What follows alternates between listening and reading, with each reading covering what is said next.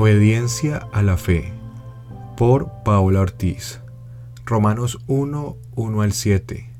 Pablo, siervo de Jesucristo, llamado a ser apóstol, apartado para el Evangelio de Dios, que él había prometido antes por sus profetas en las Santas Escrituras, acerca de su Hijo, nuestro Señor Jesucristo, que era del linaje de David según la carne, que fue declarado Hijo de Dios con poder, según el Espíritu de Santidad, por la resurrección de entre los muertos y por quien recibimos la gracia y el apostolado, para la obediencia a la fe en todas las naciones por amor de su nombre, entre las cuales estáis también vosotros, llamados a ser de Jesucristo, a todos los que están en Roma, amados de Dios, llamados a ser santos. Gracia y paz a vosotros, de Dios nuestro Padre y del Señor Jesucristo.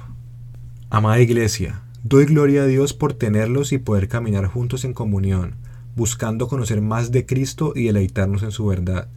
Oro para que el Espíritu Santo moldee cada vez más nuestros corazones y nos lleve a amarle con una pasión interminable. Mi amada Iglesia, meditando en los versículos que leímos en el comienzo de la carta de los Romanos, vemos en esta porción el saludo del apóstol Pablo donde se identifica como siervo de Jesucristo, y esto recordando que irónicamente en su pasado el apóstol Pablo era un fariseo muy celoso de la ley judía que se dedicaba a perseguir a los cristianos.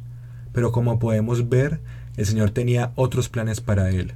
Fue llamado a ser mensajero del Evangelio de Jesús, para salvación a los gentiles y dar a conocer a Jesús entre las naciones.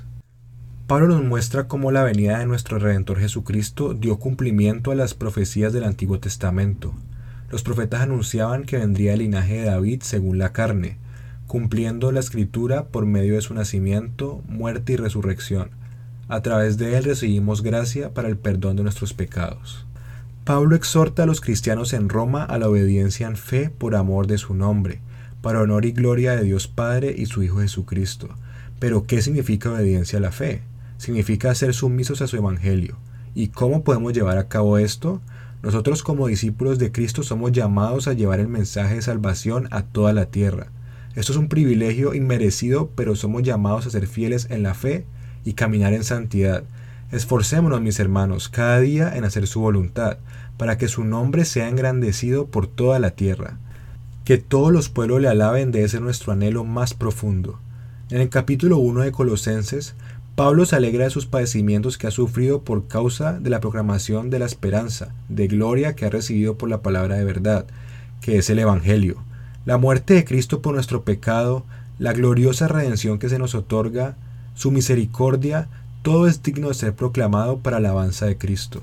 Amados, la obediencia a la fe no depende de nosotros, sino del Espíritu de Dios y su gracia obrando en cada área de nuestra vida. Oremos incansablemente, busquemos en su palabra dirección y consejo. Iglesia, llevar el Evangelio no es solo llevar el mensaje de salvación, es vivirlo, ser ejemplo, dar fruto de este mensaje en tu vida para la gloria de Cristo. Pide hoy al Señor que te ayude a proclamar su Evangelio fielmente por amor a su nombre y para su gloria, porque para eso hemos sido llamados.